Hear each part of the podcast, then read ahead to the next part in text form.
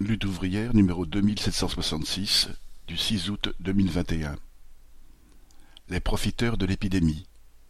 Expropriation des trusts pharmaceutiques. Éditorial. Pfizer, Moderna. Expropriation des trusts pharmaceutiques.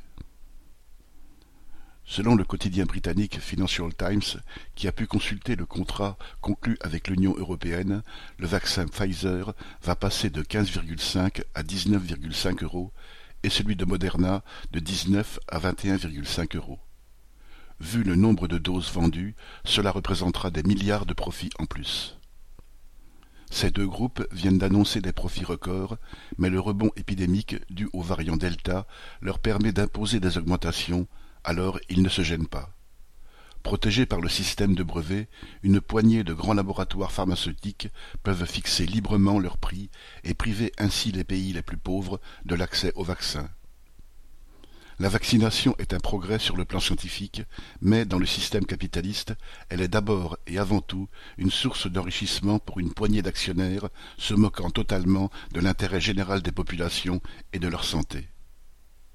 Biden, Macron et leurs semblables se gargarisent de grandes déclarations hypocrites sur la nécessité de faire du vaccin citation, un bien commun de l'humanité. Mais, en dociles défenseurs des intérêts des capitalistes, ils se gardent bien de remettre en cause le droit de ces grands trusts de détourner à leur profit le travail de tous ceux qui ont concouru à la découverte et à la production des vaccins. Par contre, vis-à-vis de leur population, ces mêmes dirigeants n'hésitent pas à multiplier les interdictions, les obligations avec menace de sanctions à l'appui, comme Macron vient de le faire avec la loi sanitaire qu'il entend faire appliquer dès le 9 août. À compter de cette date, il faudra donc présenter un passe sanitaire pour rentrer dans un hôpital ou un EHPAD, pour prendre le train ou aller au restaurant, et cette obligation concernera aussi les travailleurs de nombreux secteurs.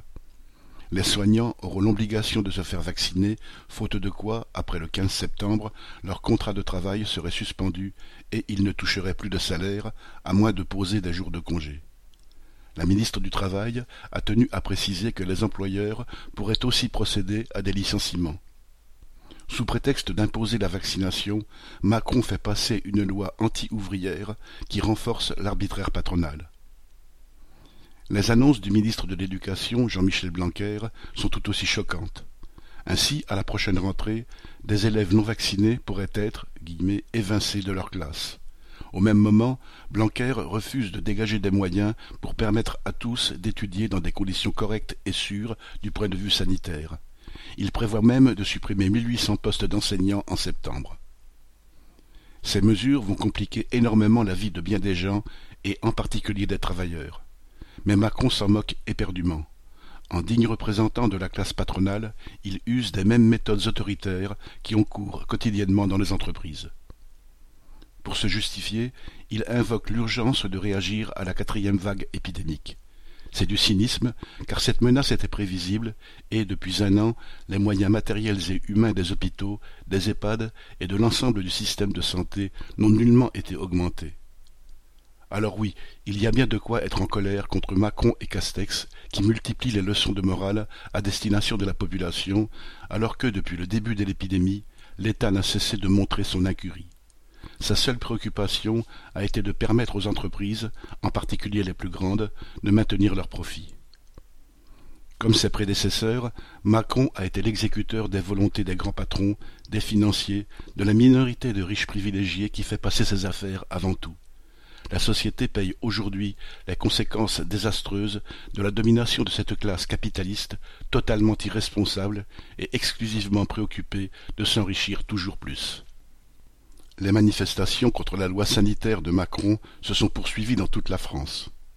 Protester contre ces mesures est légitime.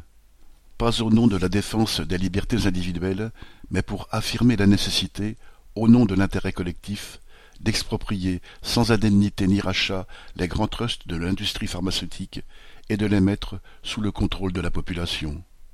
Les agissements de ces groupes montrent que c'est la seule façon d'empêcher que la santé publique dépende des décisions d'actionnaires guidées uniquement par la recherche du profit. Bulletin d'entreprise du 2 août 2021.